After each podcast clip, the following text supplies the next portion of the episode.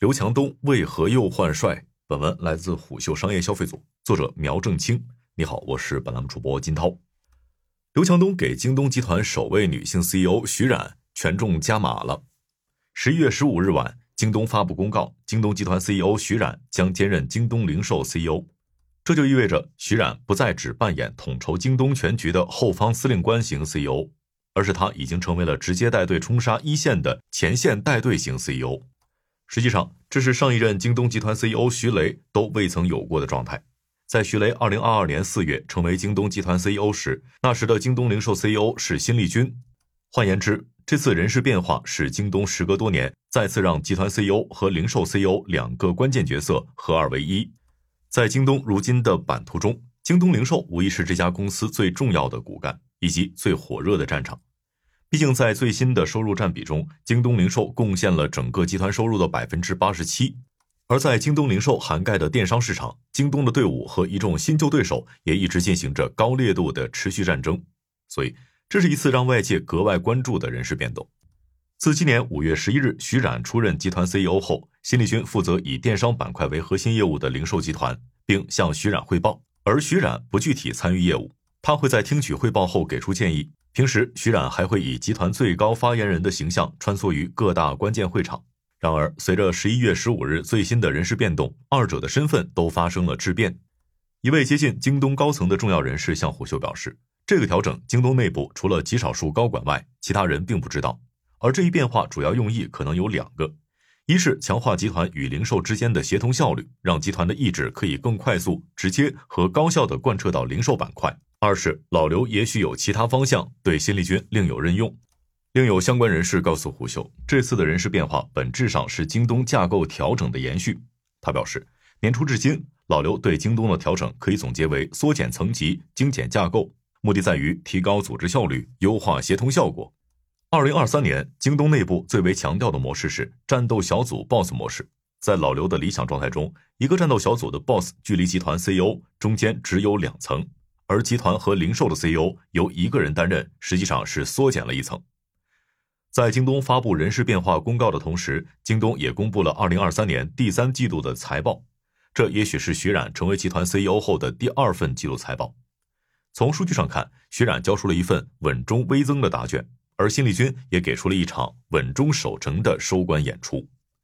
从集团层面看，三季度京东收入两千四百七十七亿元，同比增长百分之一点七。经营利润九十三亿元，同比增长百分之六点八。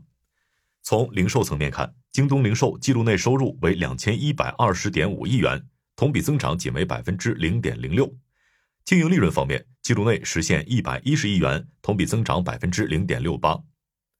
一位京东相关人士向虎嗅表示，在二零二三年的整体消费大环境影响下，以电商为核心业务的零售板块确实很难实现爆发式增长。部分业务增速也没有恢复到疫情前的状态。说回徐冉，他其实算是回到了自己京东梦开始的地方。二零一八年七月，从普华永道转投京东的徐冉，第一份工作正是京东零售的 CFO。在这一岗位，他效力了将近二十二个月。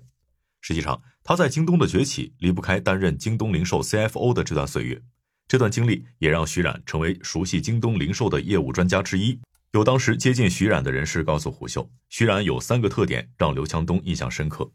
第一，他随时可以准确说出业务数据和细节，像人形记账本一样；第二，在当时刘强东的投资项目中，他扮演了关键的谋士角色，并敢于给出关键性建议；第三，在专业话题之外，徐冉沉默寡言，性格温和且低调。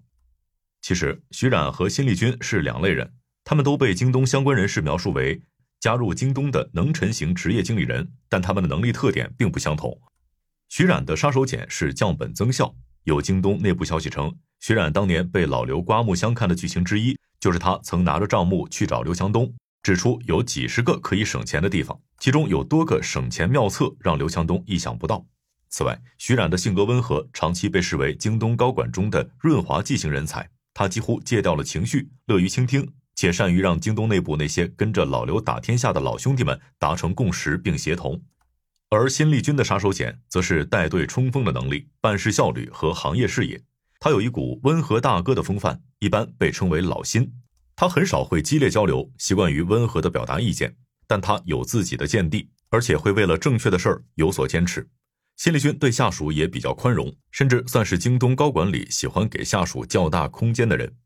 有京东内部人士向虎嗅表示，徐冉兼任京东零售 CEO，能聚焦解决两个核心问题。第一个问题，在爆炸式增长已经不现实的情况下，通过降本增效去优化核心电商业务的盈利能力，这是务实之路，这也是徐冉熟悉且擅长的事情。第二个问题，徐冉身负京东集团 CEO 和京东零售 CEO 双重角色，可以更好的推动京东零售和其他部门的协同。他温和的性格也可以对各个业务线起到润滑作用，这将加速京东内部协同的升级。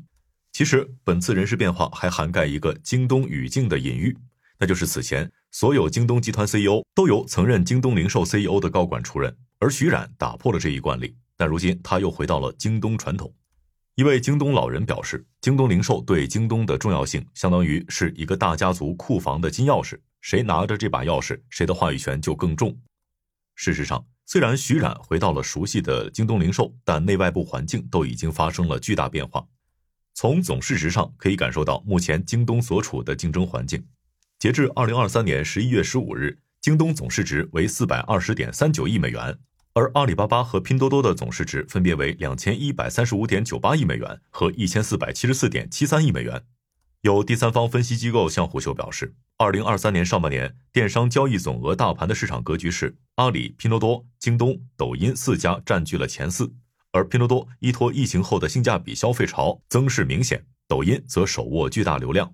如今摆在徐冉面前的关键挑战是如何在激烈竞争中把京东的杀手锏磨得更为锋利。并在几大友商中形成差异化心智。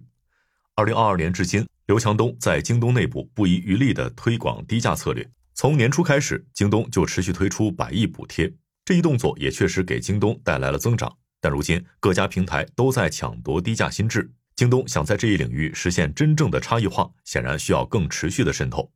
以及徐然也需要继续解决京东的流量压力。值得注意的是，在京东最新的三季度财报里。京东最新的彩销直播间并未涵盖其中，因为这一项目实际上诞生于十月。目前摆在徐冉面前的机会和挑战是：彩销直播间这种模式到底是通过加大投入去放大并培养为京东新的主武器，还是把它培育在一个成本可控的范围内呢？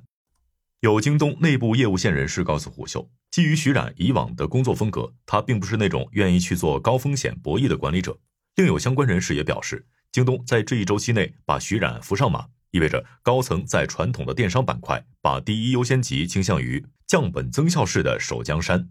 值得注意的是，目前京东的成本压力也有日渐增高的趋势。以人力成本为例，来自京东的数据显示，二零二三年前三季度，京东的人力资源总支出已经达到七百六十三亿元，相当于前三季度净利润的三点七倍。而好消息是，在电商零售大盘增速趋缓之际，京东的服务收入正在快速增长。季度内，京东服务收入同比增长了百分之十二点七。目前，一个更大的考题是，徐冉需要在守住零售江山的同时，把这里培养为助推其他增长点的大后方基地。有接近京东高层的人士透露，刘强东目前非常看好的几个方向，包括了线下零售以及即时零售。今年六月二十七日，曾带队京东三 C 业务和苏宁、国美等老对手正面硬刚的京东老人严小兵正式回归。他也迅速成为了创新零售事业部负责人，而这一事业部涵盖了目前京东几乎所有的线下超市、社区团购等业务。有内部人士告诉虎嗅，十一月十五日的人事变化可能只是接下来新调整的一个起点。京东内部围绕组织架构和业务体系可能会继续发生关键变化。一位资深互联网人士告诉虎嗅，坦白讲，电商业务增长趋势放缓甚至疲软，这是眼下京东绕不开的压力点。无论是线下零售还是即时零售。短期内很难成为京东支柱型业务，但这些代表了京东的未来。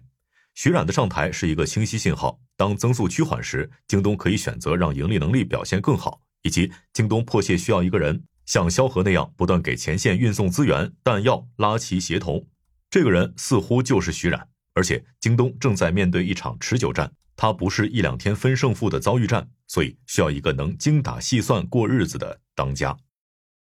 好的，以上是今天的商业动听，下期见。